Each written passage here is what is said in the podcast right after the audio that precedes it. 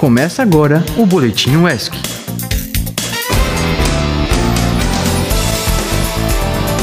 Fala meu povo, eu sou Mariana Araújo e hoje é terça-feira, 30 de maio. Já estamos no finzinho do mês, mas o boletim está só no início. E para você que está aí nos ouvindo, nós desejamos uma excelente tarde. Eu sou Guilherme de Passos e esse é mais um Boletim UESC.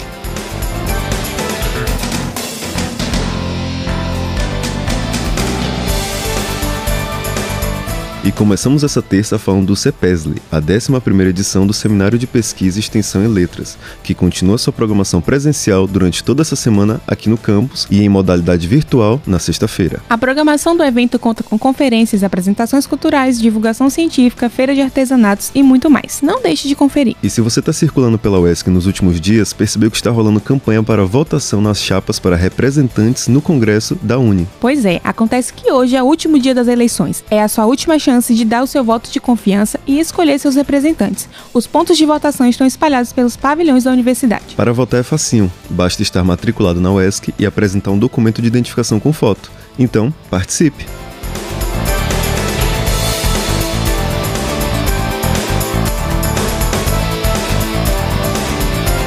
Acontece hoje o segundo e último dia do encontro de crítica da sociedade e do direito. Sim, e como parte da programação do evento, acontece também a palestra Filosofia Contemporânea e Crítica, Sociedade, Estado e Direito, com presença do professor da Faculdade de Direito da USP, Alisson Mascaro. A palestra está prevista para começar às 18 horas, no auditório Paulo Souto. Inclusive, a equipe da Rádio ESC conversou com o Dr. Alisson Mascaro. Vamos ouvir agora?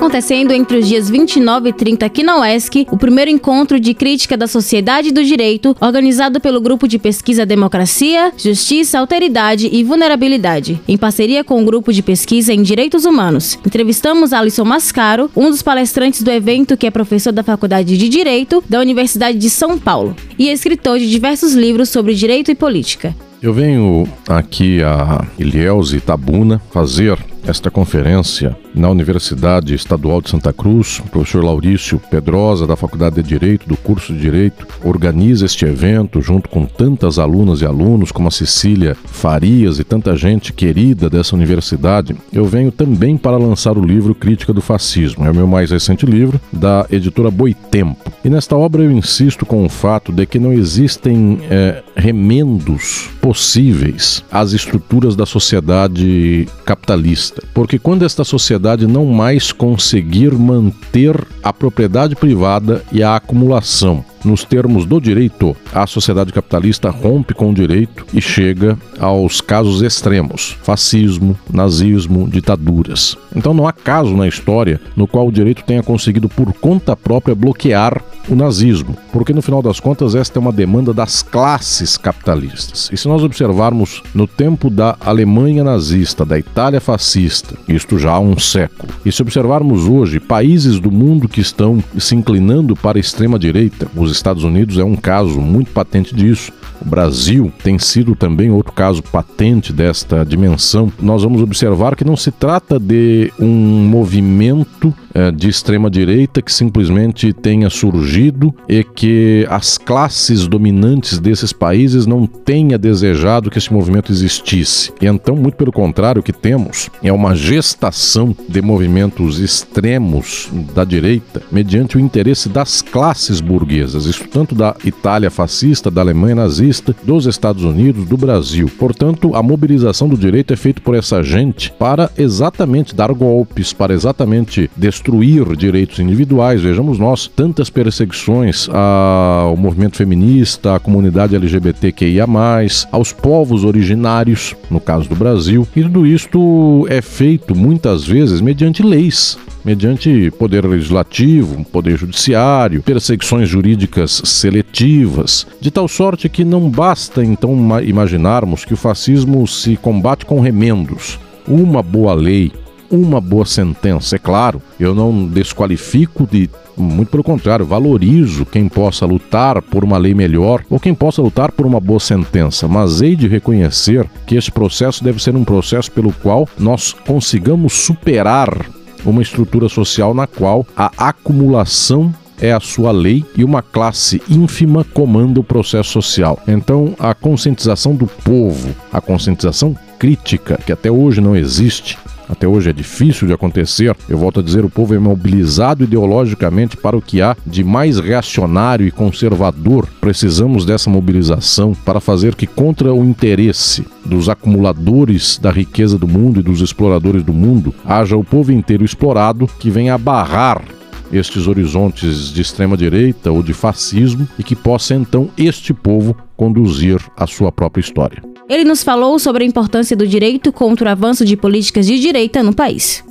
Eu penso que todo jurista e toda pessoa que viva a vida social engajado, esta pessoa tem um horizonte que é o horizonte de transformar esta sociedade que é exploratória, é completa de dominações, opressões, contradições, de tal modo que não se trata de um dever ético, nem tampouco um dever do jurista, mas se trata de uma posição social bastante sólida que seria o horizonte que nos deveria amalgamar, nos juntar, horizonte pelo qual nós lutamos e a partir do qual temos por divisa, temos por é, bandeira não permitir o retrocesso, não permitir o fascismo, não permitir é, que a sociedade se esfacele ainda mais. Só que para fazer isso, a resposta não é apenas o não, não permitir voltar para trás. A resposta é a transformação objetiva das nossas condições sociais. E isto deveria ser tanto um engajamento das estudantes e dos estudantes de direito, dos juristas de modo geral, mas de todas e todos da sociedade, porque é uma luta que não está distrita a uma profissão, é uma luta fundamental da nossa inserção no processo da dinâmica social. Sua palestra irá ocorrer no dia 30, no Auditório Paulo Souto, das 18 horas até as 21, com o tema Filosofia Contemporânea e Crítica, Sociedade, Estado e Direito. Produção Felipe Faria, edição Fabrício Gomes, Kelman Fernandes para a Rádio ESC.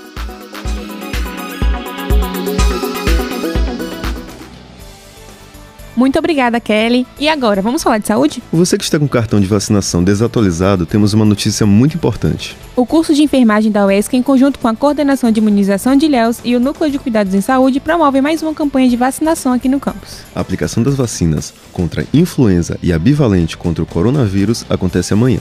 A campanha será realizada no Núcleo de Cuidados em Saúde, ali próximo ao céu. E não esqueça de levar seu cartão de vacinação e um documento de identificação com foto. E tem mais votação acontecendo hoje, hein? Não é só do Congresso da Uni, não. Será votado hoje no Congresso Nacional o projeto de lei 490, também conhecido como PL do Marco Temporal. O projeto inviabiliza a demarcação de territórios indígenas e transfere a competência da demarcação do poder executivo para o poder legislativo. Isso viola os direitos de consulta aos povos indígenas, o que facilita a implantação de mineração e grandes empreendimentos em terras indígenas. Além disso, o PL acaba possibilitando também a retomada de áreas reservadas aos indígenas pela União, o que é bastante preocupante e pode afetar negativamente a vida dos povos indígenas. Então vamos ficar muito atentos nas decisões que serão tomadas pelos representantes que colocamos lá e que votarão hoje. Bom, essas foram as notícias de hoje, mas se você já ouve nosso boletim, sabe que depois das notícias é hora da gente saber qual vai ser o almoço do dia. Então, Guilherme, conta aí pra gente o que tem no RU. Então, Mari, hoje é terça-feira e como em todas as outras terças-feiras, teremos carne cozida toscana assada como opções de proteínas, para guarnição teremos pirão, arroz branco e feijão de caldo. De salada teremos repolho e chuchu com cenoura. E de opção vegetariana teremos soja, grão de bico e arroz integral. É. E é isso aí, ouvinte. Se quer acompanhar mais da nossa programação, é só colocar no aplicativo Radiosnet e no Spotify para ouvir os outros episódios. E se você tem interesse em divulgar algum projeto ou informação, é só enviar um e-mail para produção.radioesc.gmail.com. E o boletim de hoje fica por aqui. Tchau, tchau. Tchau, tchau. Esse foi o Boletim UESC.